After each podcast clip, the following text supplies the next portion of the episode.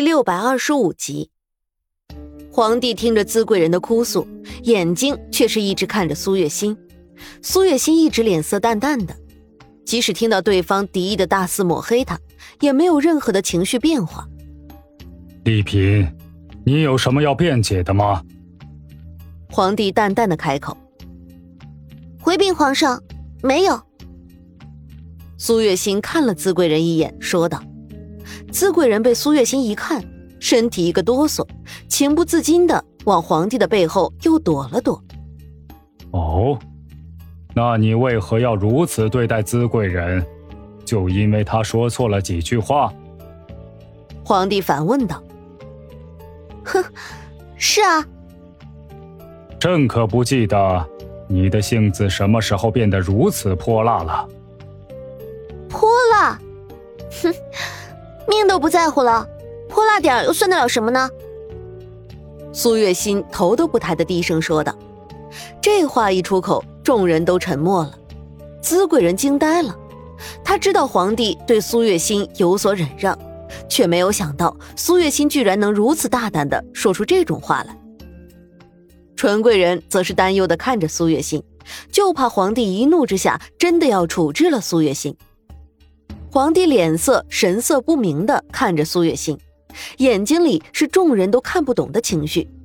不知道过了多久，一声轻笑传来：“哈哈哈，泼辣点也好，不会被人欺负了去。朕还就喜欢你的这种性子。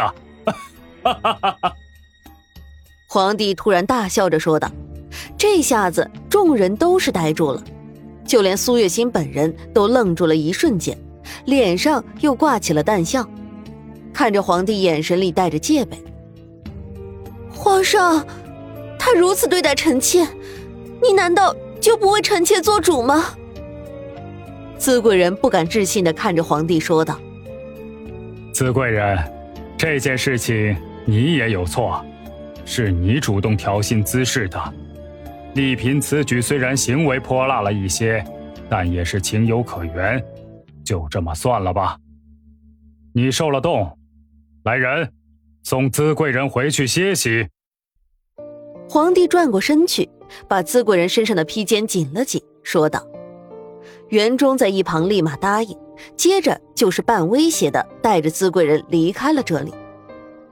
资贵人一离开，这里的气氛就更加的尴尬了。”朕听闻，丽嫔会跳舞，舞姿动人。不知道今天朕有没有这个荣幸，能看到丽嫔一舞？皇帝的眼神灼灼的看着苏月心，说道。苏月心抬起头，和皇帝对视片刻，笑了。哼，跳舞？怎么，皇上就不怕我在舞袖里藏什么暗器，到时候对皇上不利？朕不怕，能看到丽嫔一舞，什么都不怕。好，我跳。苏月心说道。说完，苏月心就转身离开了这里。纯贵人则是赶忙走到了皇帝身边，安抚皇帝的情绪。苏月心来到舞女们准备的地方，让人拿来了一身舞衣换上，期间一直冷着脸。其他人知道他的身份，也不敢靠近。只能在一旁拘谨的站着，低着头不敢说话。娘娘，该您上场了。负责舞台的乐师走过来，对苏月心说道。听闻此，苏月心立马站起来走了出去。走上舞台，看着舞台下方的人，有后妃，有大臣，还有大臣的女眷，以及守卫上的皇帝。此刻，众人都目光灼灼的看着他。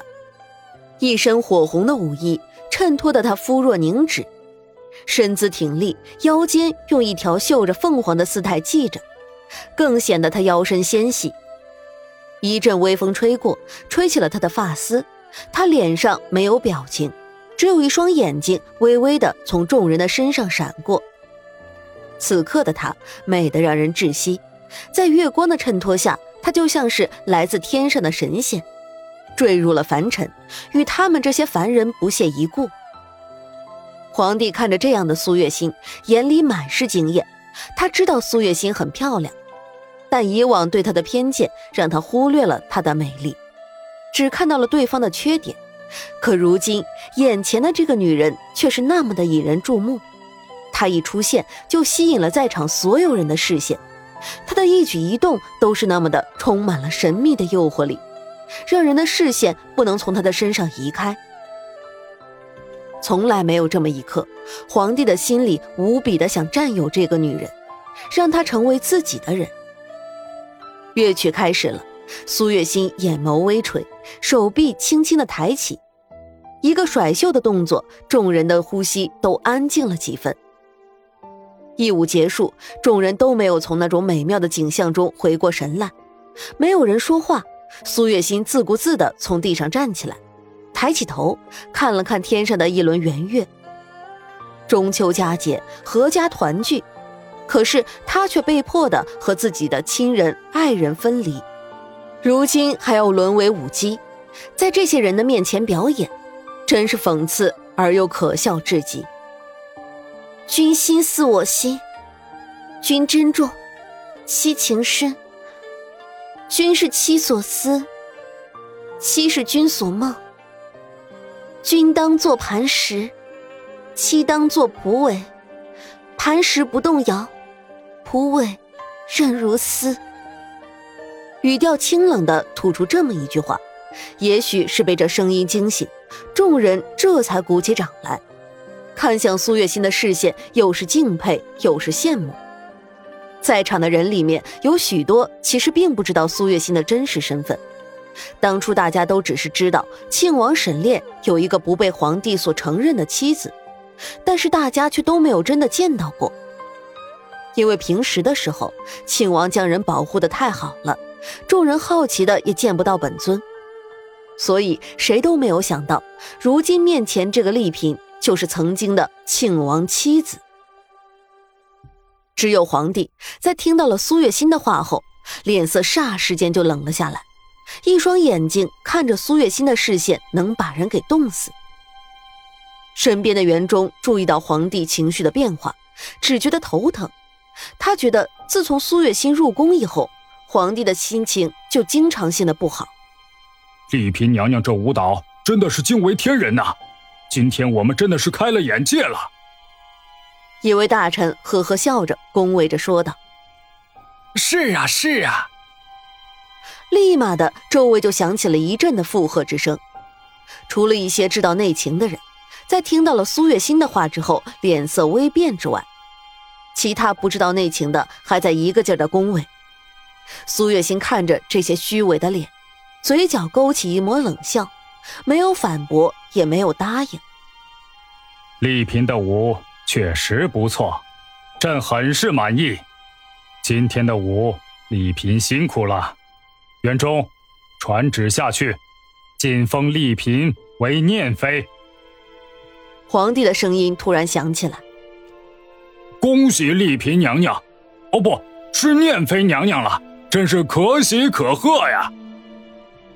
一群人又开始了虚伪的恭贺。